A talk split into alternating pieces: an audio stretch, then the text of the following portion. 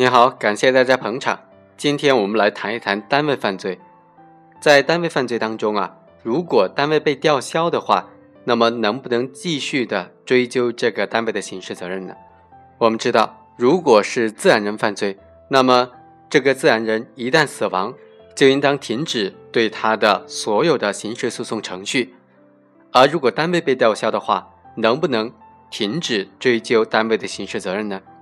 另外，如果单位被依法吊销了营业执照之后，怎么样处理、怎么样对待他的单位负有直接责任的主管人员和其他直接责任人员的刑事责任问题呢？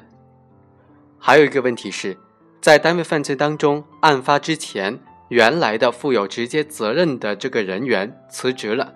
那么案发之后能不能去追究他的刑事责任呢？如果能够去追究他的刑事责任，他属不属于犯罪的终止呢？以上这四个问题呢，是在单位犯罪当中通常遇到的四个比较简单的基本问题。今天要讲的这个公司叫三星公司，当然不是韩国的那个三星公司了，而是被告人李某所设立和运营的一个三星公司。检察院就以李某等人犯非法吸收公众存款罪、侵占罪、挪用资金罪向法院提起的公诉。这个三星公司作为企业法人，在起诉之前，他的营业执照已经被工商局给吊销了，他作为法人的资格也就终止了。而且，其中的一个被告人潘某在案发之前早就已经辞职了。那么，此时就引发了刚才所提到的那四个问题，我们逐一来分析一下。第一，三星公司被注销之后，他的诉讼能力是已经丧失了的。但是不能够因此免除有关责任人员的刑事责任的问题。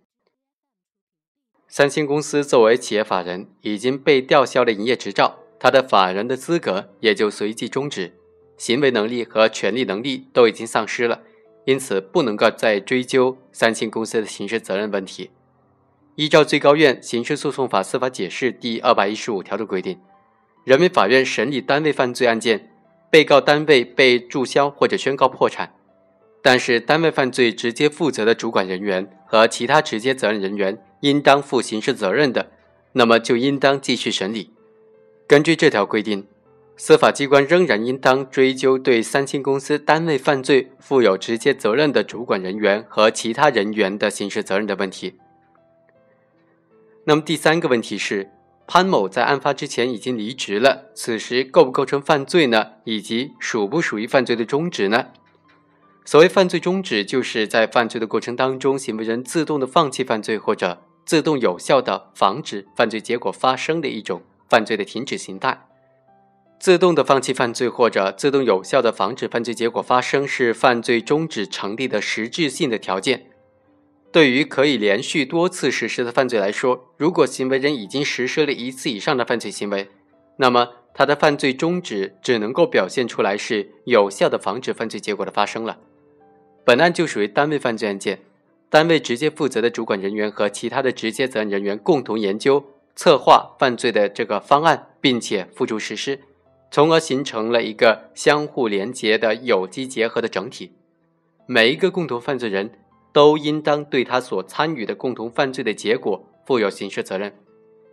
潘某作为这个原来三星公司的副总经理，不仅参与了集资诈骗方案的研究和策划，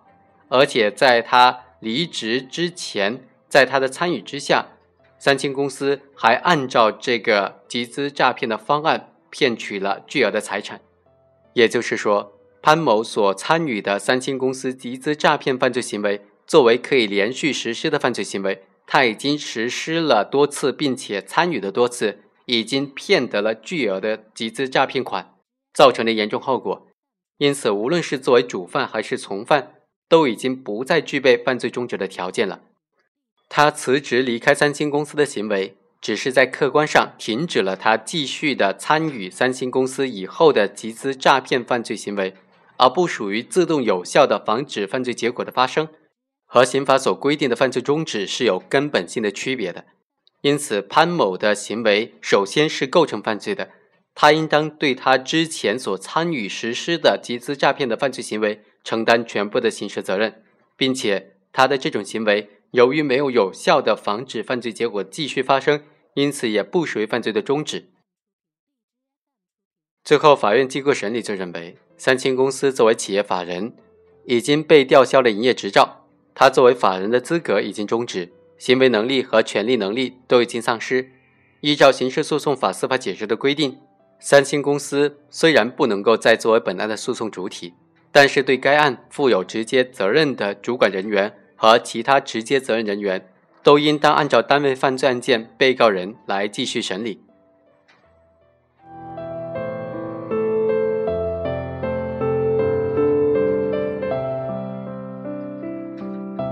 以上就是本期的全部内容，下期再会。